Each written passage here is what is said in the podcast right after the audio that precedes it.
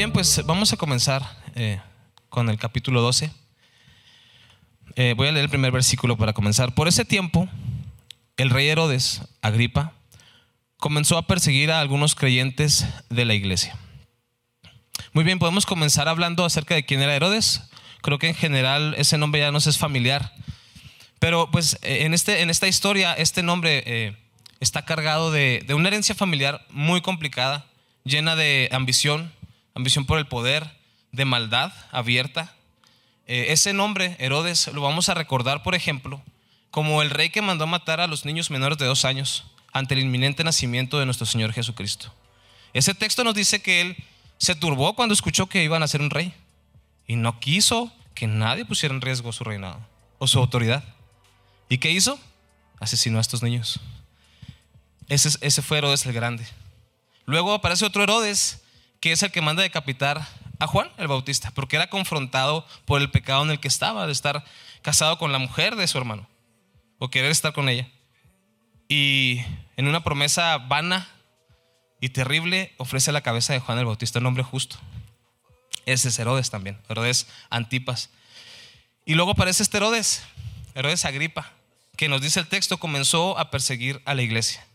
Así que de, de antemano tenemos que entender que este personaje tiene una herencia de maldad y lo va a demostrar en este texto. El hecho de que él quisiera comenzar a perseguir a la iglesia de la nada no, no es real. Ahí había en su corazón causas, razones, y, y, el mismo texto nos puede dar a entender que las intenciones de perseguirlos ya eran malignas, malvadas, deseosas de conseguir algo para su beneficio. Y curiosamente, cuando habla de perseguir a algunos de la iglesia o creyentes de la iglesia, eh, él astutamente comienza a perseguir, eh, al menos en este texto, a los líderes.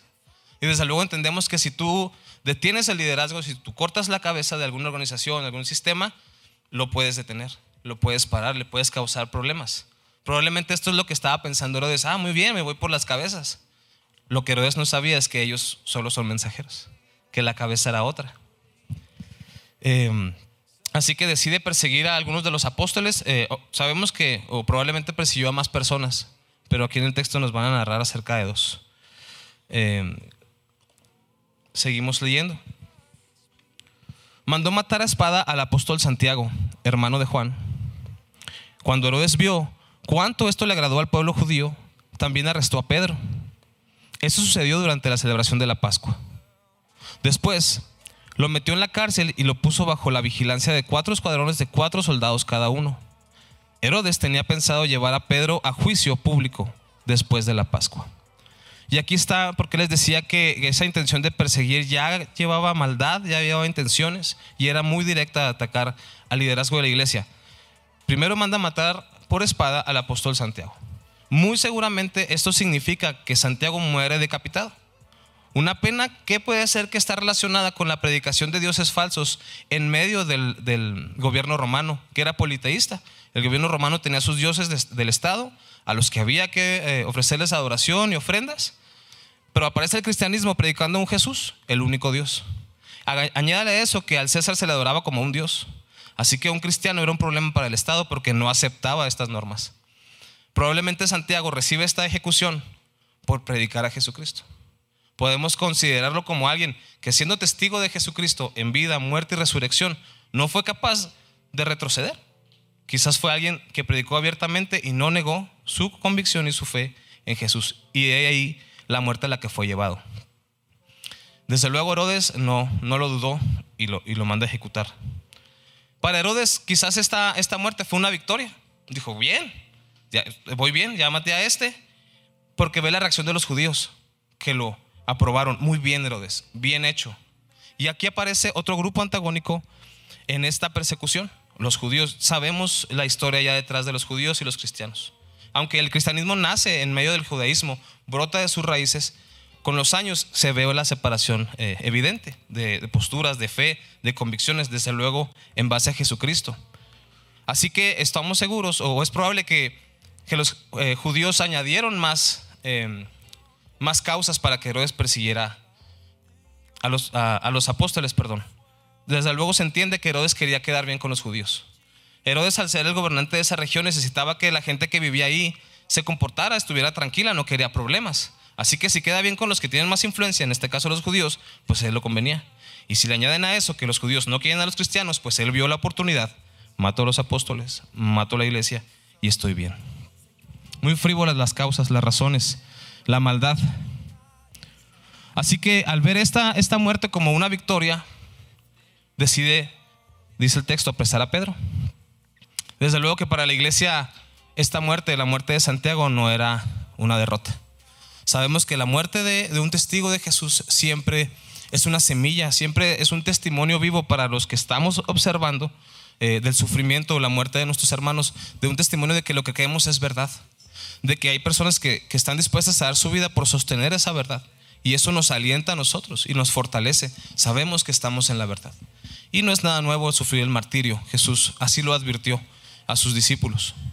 Así que Herodes ve esta muerte, ve el agrado de los judíos y apresa a Pedro. Y es, bien interesante ver eh, cómo lo arresta. Lo arresta y lo pone bajo eh, un total de 16 soldados. No sabemos si todo el tiempo estaban los 16 soldados con Pedro o se repartían en, grupos para estarlo cuidando cada cierto número de horas, o en las vigilias, por ejemplo. De esa forma, los soldados siempre estaban descansados y había menos probabilidades que se escapara. Pero Herodes eh, quería estar seguro que Pedro no se iba a escapar y que lo iba a poder llevar a juicio más adelante. las circunstancias que se le presentan al arresto de Pedro es que están celebrando la Pascua. Qué curioso, los, los judíos no aceptaban que se realizaran ejecuciones o juicios públicos durante estas fiestas. Muy devotos. Pero estaban esperando que terminaran para llevar a Pedro a juicio. Que, eh, pues el engaño en el que podemos estar viviendo, creemos que hacemos las cosas correctas y es solo una religión vacía, sin principios, sin una espiritualidad correcta.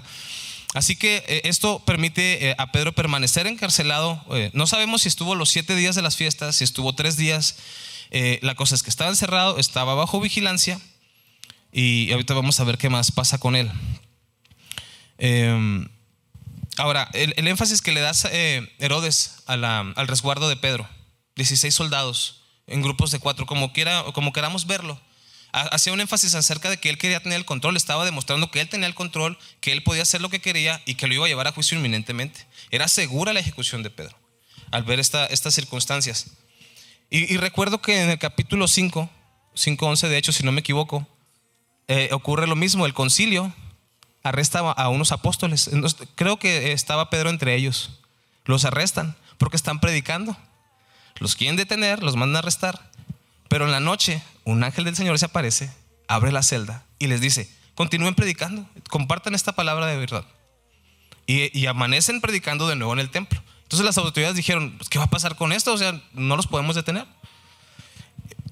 Y, el contraste es el control que quería tener Herodes, de su maldad, sus intenciones, su ambición, con este grupo de soldados en una cárcel, pero el poder de Dios, contra el poder de Dios el, contraste entre las obras soberanas, poderosas y sabias de Dios en el cuidado de su iglesia y de su tarea de predicar. Porque la liberación aquella pasada que menciono fue con el propósito de que pudieran seguir predicando. Así que en esta ocasión, eh, Herodes quiere que tiene el control y lo, y lo impone de esta manera. Vamos a seguir leyendo. Pero mientras tanto, pero mientras, perdón, Pedro estaba en la cárcel. La iglesia oraba fervientemente por él. Entonces, como les decía, no sabemos si habían estado, si estuvo siete días, tres días, cuatro días. Estuvo algún tiempo en la cárcel, estaba bajo ese cuidado, pero la iglesia oraba fervientemente por él. Es curioso porque Lucas, eh, tanto en su evangelio, eh, o digo, en su evangelio, perdón, habla mucho de la oración. Y él añade algunas parábolas donde, eh, junto con el Padre Nuestro que Jesús le enseña a sus discípulos, las parábolas buscan hablar un poco más acerca de la oración y de la relación que, se debe tener con Dios. Así que la manera en que Lucas describe esta oración es, es, muy importante, es, digamos, es cierta, eh, le podemos dar toda la confianza a esta descripción fervientemente. Y fácil podemos pensar, bueno, ¿cómo es una oración ferviente? No sé, intensa, eh, eh, no sé, hasta en voz alta, con súplicas, con ruegos, no sé si con llanto. Una oración ferviente. Pero debemos reconocer que una oración así no se puede fingir, no se puede imitar. Estamos hablando de que esta iglesia estaba orando de esta manera porque probablemente conocían a Pedro directamente. Quizás Pedro pertenecía a, esta, eh, alguna de estas comunidades que estaba orando y lo conocían, habían comido con él, habían dormido con él, Él ah, quizás los había consolado. Estamos hablando que esta iglesia no estaba orando solo por, ah, bueno, el apóstol, bueno, el maestro, era su hermano. Y ahí el énfasis que hacemos de, conocernos unos y otros, de servirnos unos y otros, porque eso nutre nuestra vida espiritual y va a nutrir nuestra oración también, nuestra comunión con Dios. Así que esta palabra nos habla no solo de cómo se estaba orando, sino quizás de la iglesia que estaba detrás y de quién era Pedro para ellos. Ahora, me quiero detener aquí y que reflexionemos un poco. Una oración ferviente no solo es por cómo se hace, creo que también tiene que ver qué es lo que se pide. Y yo me pregunto, ¿qué es lo que estaban pidiendo los hermanos? Y desde luego por las circunstancias uno pensaría, claro, estaban pidiéndole a Dios por la liberación de Pedro. Pero no nos lo dice el texto. ¿Qué sería lo que estaban pidiendo? A veces eh, la oración, o creemos que la oración es una manera de responder a las situaciones. Si alguien está mal, oramos para que esté bien. ¿Verdad? Si tenemos un problema, pues oramos por solución. Si estamos enfermos, pues desde luego que oramos por sanidad. Pero creo que hemos perdido la oportunidad de preguntar a Dios qué debemos orar. Porque eso se relaciona directamente con cuál es tu voluntad, Dios. No digo que orar está mal, no digo que pedir está mal, pero creo que nos hemos perdido ese espacio de bueno, Dios, está pasando esto, ¿qué, qué, quieres que pida? Y automáticamente se vuelven, ¿qué quieres que haga? ¿O qué, qué estás haciendo tú? Creo que esta oración ferviente eh, estaba llena de ruegos, de súplicas y de una convicción y una fe correcta. Vamos a ver más adelante eh, qué es lo que resulta de esta oración.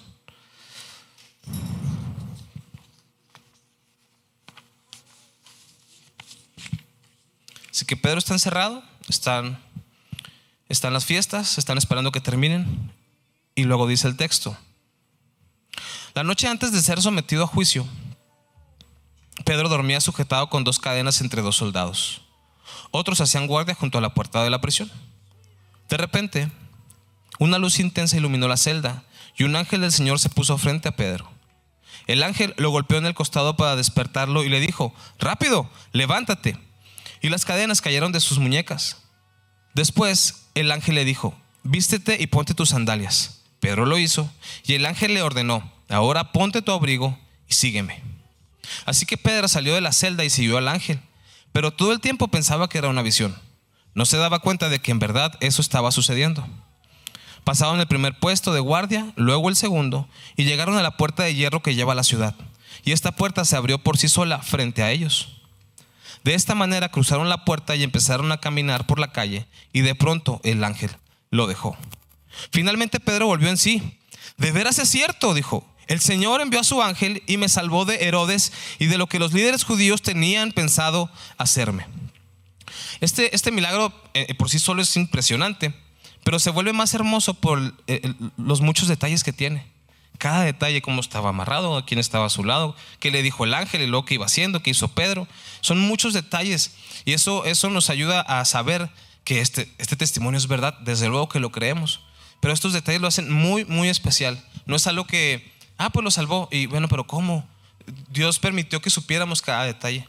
Y ahorita vamos a ver que, que quizás podemos entender el por qué. Así que Pedro, con estos soldados custodiándolo, está dormido para empezar. Imagínense, era muy segura su ejecución, era seguro su juicio público eh, a la mañana siguiente, pero Pedro está descansando, está dormido. Ahora, no sé si el estrés, yo bueno, sé que el estrés causa que, te adormezcas, que, finalmente te duermas. Quizás ya estaba fatigado de estar ahí eh, encadenado, encerrado y por eso estaba dormido, pero de cansancio, de fatiga. Pero la otra opción es que Pedro estaba tranquilo, de que Pedro estaba en paz, de que Pedro entendía porque estaba ahí. Y entendía perfectamente qué le querían hacer, qué es lo que quería Herodes con él y qué querían los judíos con él y con su vida. Pero Pedro dormía. ¿Cómo puede ser posible esto? Pero entendemos que Pedro es un hombre que ya, estamos hablando que son como 10 años después de la muerte de Jesucristo, esta fecha, 10, 14 aproximadamente. Ya Pedro ya tiene tiempo siendo trabajado. Ya Pedro había sido restaurado y Pedro está sirviendo ya en la comunidad. Ya lo vimos, que fue a predicar a Cesarea con Cornelio. Ya su, su mente ha sido transformada y su corazón también, en su perspectiva de los, de los gentiles, perdón, y su perspectiva del Evangelio. Ya no es el mismo hombre, ya no tiene las mismas prioridades que tenía antes. Pedro estaba dormido, al punto que dice que el ángel le, golpea el costado. Digo, si resplandece una luz en mi cuarto una noche yo me despierto, no, no logro dormir si hay un poco de luz. Imagínense, es este resplandor del ángel que se apareció, no lo despertó, estaba muy, muy dormido. Y dice que le golpean el costado y empieza a darle indicaciones. Dice que le dice, ponte las sandalias, tu ropa, cúbrete y comienza a salir. Digo, por demás está decir que el hecho de que las cadenas se abran por sí solas es impresionante. Pero esto no terminó de despertarlo en realidad. ¿Por qué? Porque él creía que era una visión. Y algunos mencionan, bueno, estaba pensando como la visión que yo tuvo del manto, aquella donde Dios le hizo mata y come, ¿no? Repetidas veces le muestra esta visión. Dicen quizás por eso está considerando que Dios le habla de la misma forma. Pero no es hasta que sale que se da cuenta que es verdad. La situación de las guardias. Pasan por una guardia, pasan otra. Algunos podrían decir, ah, bueno, es que los soldados pensaron que él era un sirviente y que estaba haciendo algo, llevar alimentos o no sé, limpiando y por eso estaba pasando. Pero bueno, ¿y el ángel? Eso, no lo consideran. Y lo más impresionante, la puerta final, que me imagino que era una puerta grande, robusta, de hierro, que da hacia ya la salida de la cárcel a la calle, se abre por sí sola. Eso es impresionante también. Al punto que ya encontrándose en la calle y que el ángel lo deja, se da cuenta que esto no es lo que él consideraba. Y fíjense la conclusión a la que llega. Realmente, de veras es cierto, dijo, el Señor me envió a su ángel y me ha salvado de Herodes y de los judíos y de lo que tenían pensado hacerme. Y a mí me, captó, eh, captó mi, mi, atención estas palabras. ¿Qué es lo que tenían pensado hacerle? ¿Matarlo? Mm, ¿Latigarlo? Probablemente era, era quitarle la vida. Sin embargo, yo me pregunto, ¿por qué estaba interesado Herodes y los judíos en la vida de Pedro? ¿Quién era Pedro? O ¿Era alguien importante realmente? Bueno, era un apóstol de la iglesia, claro, pero no es un liderazgo como el del mundo. No es un hombre este, con, con una presencia imponente, con un liderazgo imponente. Era un hombre de fe que servía con plena convicción al Señor. ¿Qué querían con su vida? No era su vida, desde luego, lo que querían. Era detener la tarea que él estaba realizando. Eh, querían parar, eh, evidentemente, el trabajo que estaban realizando en el nombre del Señor. Porque no creo que la vida de Pedro fuera valiosa para ellos o importante. Creo que Pedro en ese momento entendía lo que después explicaría muy bien Pablo en Romanos 8, 35 al 39. Si lo podemos leer. ¿Acaso hay algo que pueda separarnos del amor de Cristo? ¿Será que Él ya nos ama si tenemos que ya no nos ama si tenemos problemas o aflicciones?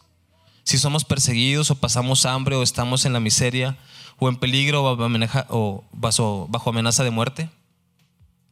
Como dicen las escrituras, por tu causa nos matan cada día, nos tratan como ovejas en el matadero. Claro que no. A pesar de todas estas cosas, nuestra victoria es absoluta por medio de Cristo, quien nos amó. Y estoy convencido de que nada podrá jamás separarnos del amor de Dios. Ni la muerte, ni la vida, ni ángeles, ni demonios, ni nuestros temores de hoy, ni nuestras preocupaciones de mañana, ni siquiera los poderes del infierno pueden separarnos del amor de Dios. Ningún poder en las alturas ni en las profundidades. De hecho, nada en toda la creación podrá jamás separarnos del amor de Dios, que está revelado en Cristo Jesús, nuestro Señor. Creo que él ya conocía esta esta convicción, tenía estas palabras en su corazón. Por eso dormía. ¿Qué tenían pensado hacer con él? Quitarle la vida. Querían más que eso. Pero él estaba tranquilo.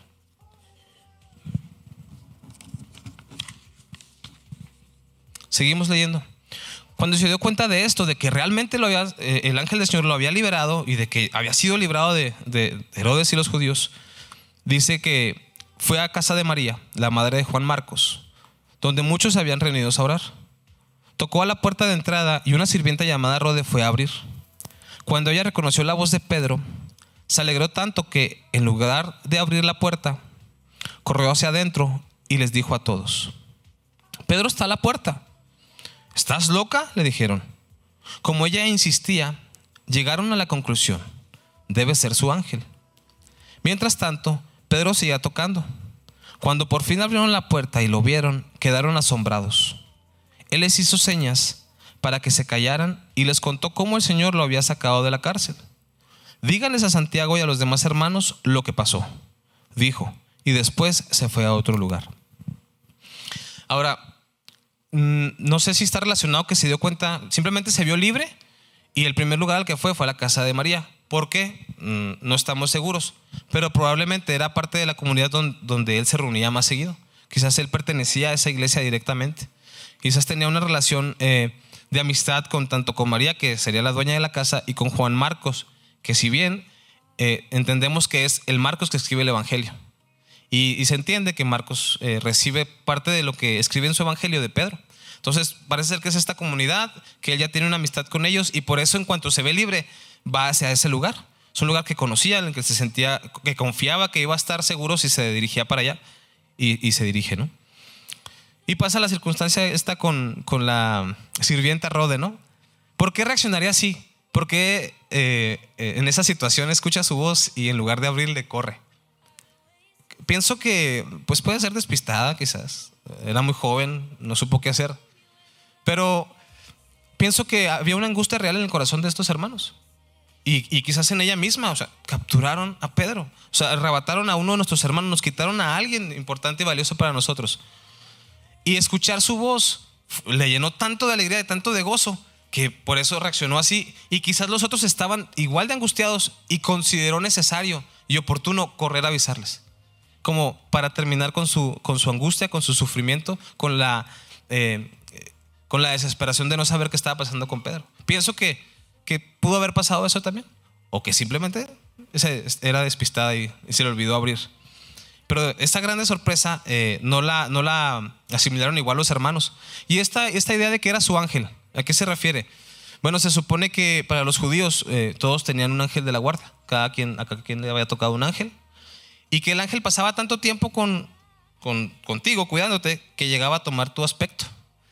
Y, alguien dijo, pues pobre de ángel, ¿no? Le tocó muy mal, un mal aspecto. Y entonces esta es la respuesta de ellos, ah, probablemente es su ángel. Y tú lo escuchaste y lo viste como Pedro, pero no puede ser Pedro. Y bueno, esa es, la razón de, esa respuesta que es bastante extraña, no es algo que nosotros pensaríamos ¿no? en, su momento. Pero eh, eh, los mismos hermanos reaccionan con incredulidad ante la noticia de la criada. ¿Cómo puede ser Pedro? No, no, estás loca, no puede ser él. ¿Por qué reaccionan así? Y eso, eh, esto tiene que ver con la pregunta que les hacía. ¿Qué estaba pidiendo la iglesia por Pedro? En esa eh, oración ferviente, ¿qué pidió? Pidió su liberación, estaba pidiendo que Dios, por favor, salve la vida a Pedro, eh, permítele que escape, haz un milagro, de, tira la, la, la cárcel, perdón, manda un ángel, sácalo, tráelo. ¿O qué sería lo que estaban pidiendo? Muchos comentan que había una falta de fe evidente en ellos que aunque tenían fe para pedir, su fe no era suficiente para creer que Dios lo había liberado. Mm, puede ser, eh, la reacción nos dice eso. Eh, pero tiene mucho que ver con lo que estaban pidiendo. Porque qué tal si la iglesia estaba pidiendo por convicción para Pedro? ¿Qué tal si la iglesia estaba pidiéndole a Dios que permitiera que Pedro no negara a Jesús? ¿Qué tal si la iglesia estaba pidiendo que Dios pudiera dar un testimonio impresionante delante de los incrédulos acerca del señorío de Jesús en su corazón. Que tuviera la oportunidad de hablarles por un momento siquiera acerca de las verdades del Evangelio. Quizás esa era, fue la oración, por eso no esperaban que fuera liberado. No sé. Me cuesta trabajo considerar que les faltó fe, pero puede ser, porque a nosotros nos falta. Claro que oramos muchas veces, pero quizás no estamos plenamente convencidos. Luego está lo que les comparte a los hermanos. Dice que lo ven una vez que le abren y que les hace una seña de que, se guarden silencio y les cuenta lo que pasó. Les dice, eh, les contó cómo el Señor lo había sacado de la cárcel. Entonces les da hasta toda esta historia. No, estaba yo ahí y me despierta, me, vi, me visto, pasamos por las guardias, se abre la puerta solo y aparezco en la calle después de que el ángel me deja. Y da la indicación de que se le cuente a Santiago y a los demás hermanos. Eh, desde luego que este Santiago no es el mismo que fue decapitado. Aquel Santiago hermano de Juan, perdón, hijo de Zebedeo, los pescadores que Jesús se topa en la playa y que los llama a seguirlo y dice que dejan sus redes. Estos dos, eh, Santiago, Juan y Pedro, eran los que eran conocidos como Boanerges por su terrible carácter, ¿no? Pero este Santiago al que, al que Pedro pide que, que le informen es Santiago, el hermano del Señor quien aparentemente ya en este punto ya tiene una autoridad o cierto liderazgo en la iglesia ahí en Jerusalén. Y pide que se le cuente a él y a los demás hermanos. ¿Por qué? Porque pues es una, una noticia impresionante. Pero eh, vamos a hablar un poco de esto. yo puedo contar eh, un milagro, ¿no? Puedo contarte eh, un milagro así de que Dios me, liberó de esto, me salvó de un accidente. Y eso es impresionante. Y entendemos que, que es algo sobrenatural y que estaba fuera de nuestras posibilidades y glorificamos a Dios, desde luego. Pero considero que como las intenciones de Herodes y los judíos no era solo arrebatarle la vida a Pedro, porque Pedro no era nadie. La intención de ellos iba más allá. Ellos querían parar a la iglesia, querían detener todo esto porque era un problema directo para ellos. A Herodes para su buen gobierno y a los judíos para pues, sus tradiciones y seguir con su cultura. Así que eh, pienso que el contarle este, este milagro a los hermanos causó un efecto impresionante en ellos. Y ahorita digo por qué. No solo les dijo, les dijo cómo lo soltó, cómo, cómo fue liberado, pero las razones por las que ocurrió el milagro son las que probablemente nos interesen hoy a nosotros. ¿Por qué lo liberó? ¿Porque la iglesia se lo pidió? Puede ser, desde luego. Nuestras oraciones son escuchadas, nuestras oraciones eh, justas y buenas son escuchadas y, muchas veces son eh, reciben respuesta, no siempre. Pero fue liberado por eso Pedro, porque la iglesia oró fervientemente. Ah, bueno, está bien, están orando fervientemente, los voy a considerar. Quizás Quizás puede ser así. Pero yo considero que lo que Dios hizo en ese milagro fue ayudarnos a entender mejor la autoridad que Jesús tiene al enviarnos en la tarea de predicar su evangelio. ¿Por qué? Al momento de, liberar a Pedro, Pedro entiende que fue liberado de las intenciones de, de Pedro y los judíos. No querían más evangelismo, no querían más predicación, no querían más escuchar de Jesús cuando Dios hace el milagro, les está hablando de, yo soy el que decide eso, yo soy el que dirijo esto, yo tengo la agenda, yo digo quién continúa y quién no. Santiago llegó a su, a su fin, él murió como mártir, pero a Pedro le tocaba seguir, y eso lo decidió el Señor, y lo hizo a liberarlo. No solo le guardó la vida a Pedro, porque Pedro estaba probablemente listo para entregarla. Así que la vida es preciosa, claro, pero hay propósitos mayores para esa vida. Y creo que Dios estaba mostrándoles eso. Yo soy el que dirige, yo soy quien dice quién, quién sigue, quién no, hasta dónde. Y, vamos, haremos bien entonces en leer un pasaje en, en Mateo 28. Mateo 28, 18 al 20 creo que este, estas palabras nos van a ayudar a entender bien este, este milagro que por sí solo es impresionante, sí. Por sí solo eh, nos anima, sí. Muestra el poder de Dios, sí. Su soberanía, sí. Pero ¿nos va a pasar a nosotros? No. Pasó a Pedro y ya. No vamos a estar en esta circunstancia exactamente igual. Quizás no nos van a liberar de esa forma. Pero lo que sí sabemos es que Jesús, desde estas palabras que vamos a leer, nos dice a nosotros que sí controla nuestra vida hoy, que sí la dirige hoy, que hoy Él tiene el control de nuestra tarea de predicar y la tiene hoy. Son actuales, son vigentes para nosotros desde esa perspectiva de la máxima autoridad que Jesús tiene en el cielo y en la tierra. Y leemos, dice, Jesús se acercó y dijo a sus discípulos, se me ha dado toda autoridad en el cielo y en la tierra. Por lo tanto, vayan y hagan discípulos de todas las naciones, bautizándolos en el nombre del Padre, del Hijo y del Espíritu Santo. Enseñen a los nuevos discípulos a obedecer todos los mandatos que les he dado y tengan por seguro esto, que estoy con ustedes siempre hasta el fin de los tiempos. Creo que podemos eh, seguir aprendiendo cómo se ve esta autoridad de Jesús. O sea, sabemos que Él es el, Señor de todo, el Todopoderoso y que Él decide. Muy bien, eso está claro. Y lo estuvimos viendo en Capilla en Casa en las semanas pasadas, estuvimos abordando estos textos que nos animaban a, a tener confianza en nuestra tarea de evangelizar, porque Jesús estaba con nosotros, porque Él fue el que nos envió, porque Él tiene toda la autoridad. Pero esto nos va a ayudar a ver cómo entra en todas las áreas de nuestra vida. Vimos a Pedro en aquella visión eh, del manto con los alimentos. Como Dios le dice, come. Y Pedro, no. Come. No, Señor, no, yo no hago esas cosas. Y termina entendiendo que el Evangelio era para los gentiles, que, que Dios también está incluyéndolos a ellos en la promesa. Y Él, nos, él cambia. Él no es el mismo hombre, ya lo mencioné ahorita. Ahí está la autoridad de Jesús. Está esta autoridad que está mencionando aquí. Yo tengo toda autoridad en el cielo y en la tierra, en nuestros corazones, en la manera en que vemos las cosas. Él, si necesitamos, las va a cambiar. Él nos va a dirigir por el lado correcto, nos va a hacer pensar de la manera correcta. ¿Para qué? Para que llevemos correctamente la tarea a la que fuimos enviados. Esa es la forma en que su autoridad nos cuida y nos protege. Dios cuida a la iglesia y la tarea que tiene para predicar. Y lo hace desde, esas, desde esos lugares. En lo profundo de nuestro corazón nos va a conducir mejor, nos va a corregir, nos va a enseñar la verdad. Pero aquí vimos en este milagro cómo le demostró a la sociedad, al gobierno y a las personas de Herodes y los judíos que es Jesús quien tiene la autoridad. Por muchos soldados, por muchas cadenas y por muchas intenciones que tengas de planear destruir una organización, es Jesús quien decide quién sigue y quién no. La autoridad de Jesús llega a, tantas áreas como nos podemos imaginar.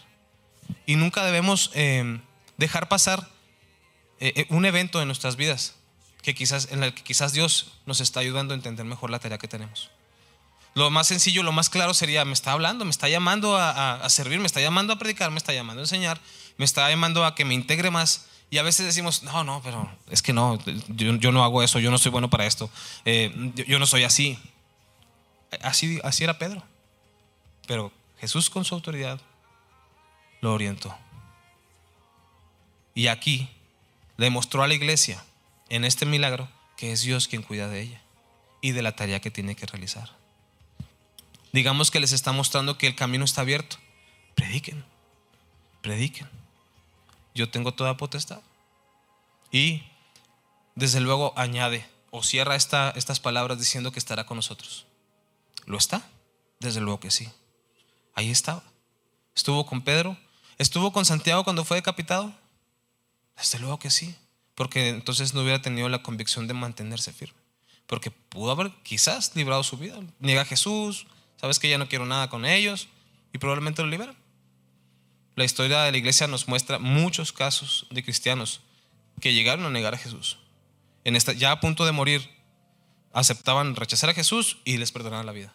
Y los que no. ¿Negas a Jesús? No.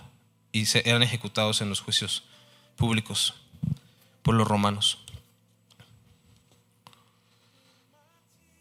La autoridad de Jesús en este milagro puede cambiar nuestra manera de ver las cosas, puede cambiar la manera en que vivimos, puede cambiar la manera en que los criterios, las prioridades que tenemos. Y continúa el texto con otras dos secciones, un poco más lúgubres, o, más lúgubres, pues, tristes, donde se hace el contraste acerca de de la autoridad, entre la autoridad de Dios, la autoridad de Jesús, de su iglesia, de su tarea, y la autoridad de este hombre de Herodes y de su gobierno. Dice, leemos en el 18. Al amanecer hubo un gran alboroto entre los soldados por lo que había sucedido con Pedro. Herodes Agripa ordenó que se hiciera una búsqueda exhaustiva para encontrar a Pedro. Como no pudieron encontrarlo, Herodes interrogó a los guardias y luego se condenó y luego los condenó a muerte. Después Herodes se fue de Judea para quedarse en Cesarea un tiempo. Eh, era sabido que un soldado romano estaba bajo pena de muerte que se le escapara la persona en la que estaba resguardando. Esta situación eh, la vemos eh, en, la sepultura de Jesús, que los romanos o, los, fariseos piden que, que, Pilato ponga guardias en la tumba de Jesús para que no lo vayan a sacar, ¿no? no vayan a sacar el cuerpo. Pero bueno, pues la tumba es abierta y los soldados no saben qué pasó con el cuerpo. Y estos soldados no pueden haber mentido acerca de, lo que pasó porque estaba su vida de por medio. Muchas teorías para, negar la resurrección de Cristo dicen, ah, pues es que los soldados mintieron, se pusieron de acuerdo, pero no era posible porque su vida estaba en juego. Se te escapa, tú pagas con su vida. Así que esto nos, eh, me lo menciono porque nos da eh, convicción y certeza de, de, lo que nuestra, nuestra palabra dice y lo que las posturas que tratan de rechazar eh, son débiles. Jesús realmente resucitó. Y en este caso, en eh, un milagro, ¿no? Los soldados no nos dicen si, si vieron el ángel, si fueron cegados por la luz, si cayeron desmayados, si quedaron en trance, si salieron corriendo, o, fueron espectadores de cómo Pedro se vestía, se ponía las sandalias, se ponía su manto y se iba. No, dice, no dice eh, lo que pasó con ellos. Solo nos dice que fueron interrogados. Pudieron, pensemos, quizás vieron al ángel, quizás vieron cómo las cadenas se le caían, Y quizás se lo dijeron a Herodes. ¿Y qué dijo Herodes? Mátenlos. No quiero que estos anden predicando que, Dios hace eso. O quizás no, no, no me acuerdo. O sea, es, bastante extraño esa situación. Sin embargo, el preso no estaba y les costó la vida. La búsqueda exhaustiva de, Herodes por Pedro demuestra eh, la sed y la avaricia que tenía. Él quería castigar a Pedro, quería eh, dar ese ejemplo a la iglesia para amedrentar, para detener esa, esa tarea y no logró su cometido.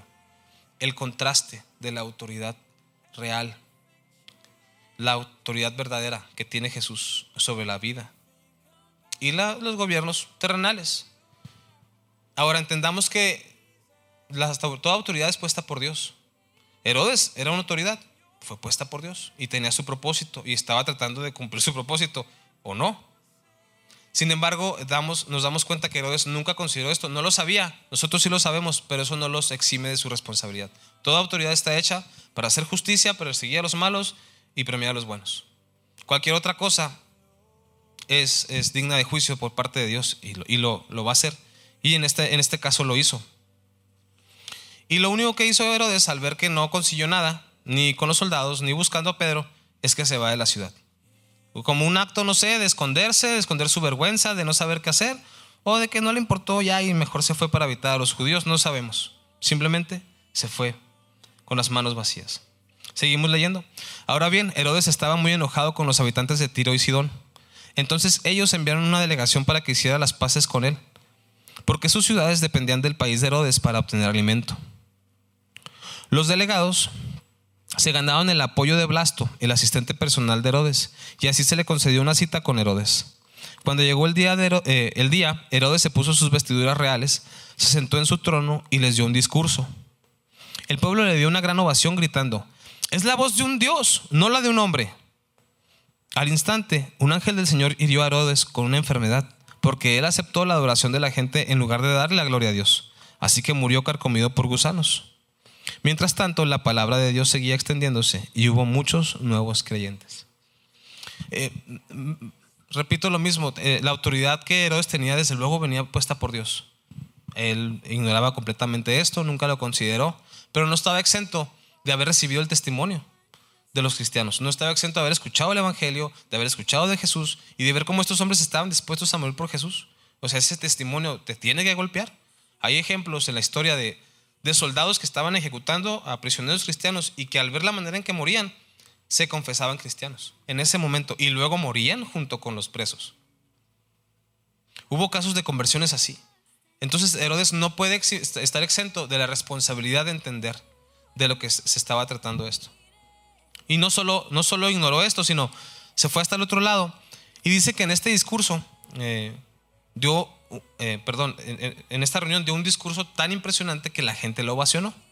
Y bueno, no sé si fue impresionante el discurso, porque resulta que los que lo ovacionaron querían quedar bien con él, entonces igual fue fingido y no fue tan bueno el discurso.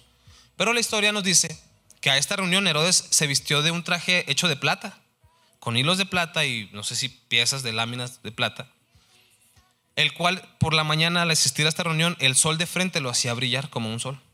Supongo que se veía impresionante. Así que la actitud y la postura de Herodes seguía en esa dirección. Yo tengo el control, yo acepto la adoración como si fuera un Dios y yo voy a hacer lo que yo quiera. Ignoró las leyes de Dios, su realidad como líder.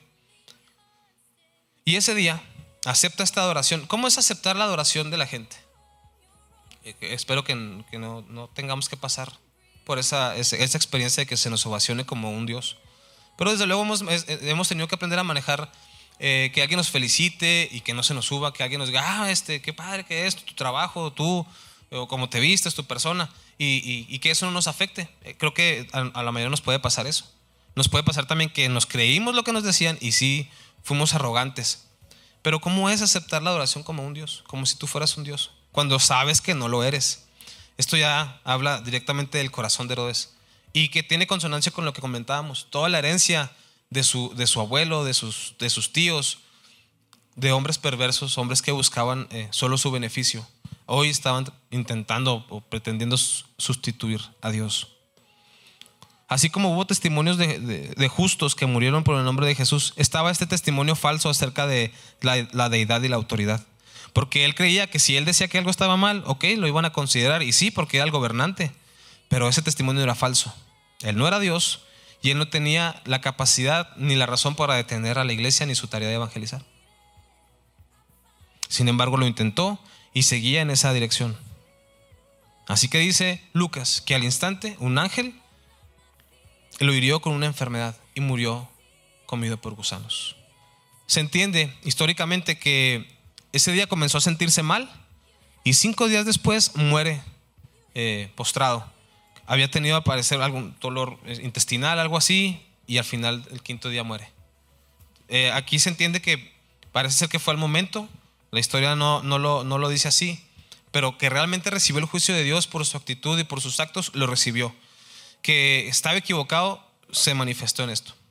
Y el contraste, como cierra esta, esta sección, mientras tanto la palabra de Dios seguía extendiéndose y hubo muchos nuevos creyentes. Herodes había llegado a su fin, sus intenciones habían sido paradas, pero la palabra de Dios seguía. ¿Por qué? Porque es Jesús quien tiene cuidado de la iglesia y de su tarea de evangelizar. Él es el que demostró que él tenía el control de quién seguía y quién no. La palabra siguió extendiéndose y seguía dando fruto. Y eso es, eso, pues es todo lo que vemos en el, en el libro de Hechos, la obra de Dios y del Espíritu Santo transformando eh, estos países, estas naciones, estas culturas, sin que nada lo pudiera detener, aunque fuera, aunque lo intentaran. Y bueno, cierra con un pasaje más. Eh, habla de Bernabé y Saulo. Cuando Bernabé y Saulo terminaron su misión en Jerusalén, regresaron llevándose con ellos a Juan Marcos. Eh, el capítulo 11 termina con una ofrenda que está juntando la iglesia de Antioquía y mandan a Pablo y a Bernabé a que la lleve a Jerusalén, porque al parecer iba a haber un, hambre terrible en el, en el imperio romano. Y, aquí está citando eh, Lucas, que ya habían realizado esa tarea y ya iban de regreso. Así que la actividad apostólica seguía en aumento, seguía creciendo, seguía la palabra. Y aunque hubo estos eventos donde muere Santiago, donde es apresado Pedro, no se podía detener. Eh, y, bueno, este, pasaje simplemente nos da luz de cómo, si, si la Biblia dice que seguía extendiéndose el Evangelio y había nuevos creyentes, también nos habla de que los hombres y mujeres de Dios que, hemos estado viendo seguían madurando. Está muy padre pensar de sí, pues se seguían predicando y todo, pero hay, una, hay un crecer en cada uno de estos hombres, al punto en que Bernabé decide que Pablo ya está listo para ayudarlo en la tarea de cuidar la iglesia en Antioquía. Les estoy diciendo que pasaron 10, 14 años, que es lo que Pedro dice que estuvo lejos y luego regresó a Jerusalén. Se convierte, pasan 14 años y dice que regresa a ver a los apóstoles. Entonces, esto está en consonancia con eso. Pablo ya maduró, Pablo ya creció, Bernabé también, y, decide que están listos para servir juntos. Eso es importante considerarlo, eh, porque avanza el Evangelio, avanzan las misiones, avanza nuestra tarea de evangelizar, pero tenemos que avanzar nosotros también. Seguimos creciendo, seguimos madurando y, en pro y en pos de, cumplir la voluntad de Dios y de poder servirnos unos a otros en nuestras congregaciones. Para terminar, me gustaría que pues, leyéramos de nuevo eh, Mateo 28, 18 al 20, para que nuestro corazón recuerde que es Jesús quien tiene toda la autoridad y que nos acordemos de que Él va a obrar en el corazón, en la mente, con esos milagros secretos, o también lo va a hacer en público, delante de todos. Y no se trata de avergonzarlos o no humillar al mundo, a la gente o al gobierno. Se trata de que Dios está cuidándonos para que podamos llevar a cabo la tarea. Y pues dice Jesús, Jesús se acercó y dijo a sus discípulos, se me ha dado toda autoridad en el cielo y en la tierra. Por lo tanto, vayan y hagan discípulos de todas las naciones, bautizándolos en el nombre del Padre, del Hijo y del Espíritu Santo. Enseñen a los nuevos discípulos a obedecer todos los mandatos que les he dado y tengan por seguro esto, que estoy con ustedes siempre hasta el fin del mundo. Nos ponemos de pie para orar.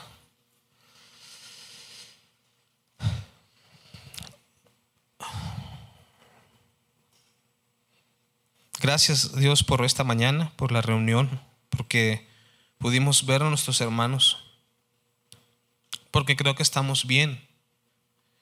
De verdad, estamos bien. Tú nos has cuidado. has provisto, nos has consolado. Gracias, Señor, por todo lo que has hecho por nosotros. Ayúdanos a recordar que tú estás con nosotros y cuidas de nosotros.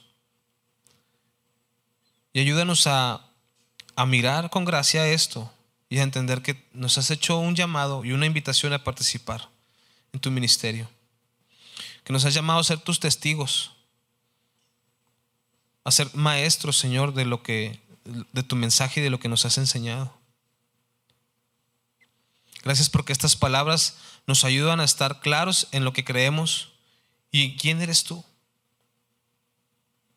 Acompáñanos cada día, Dios, en nuestra tarea de evangelizar, de predicar y de hacer discípulos. Y al mismo tiempo, ayúdanos a seguir madurando y creciendo hasta que estemos a la estatura de tu Hijo Jesucristo. Te damos las gracias en el nombre de tu Hijo. Amén.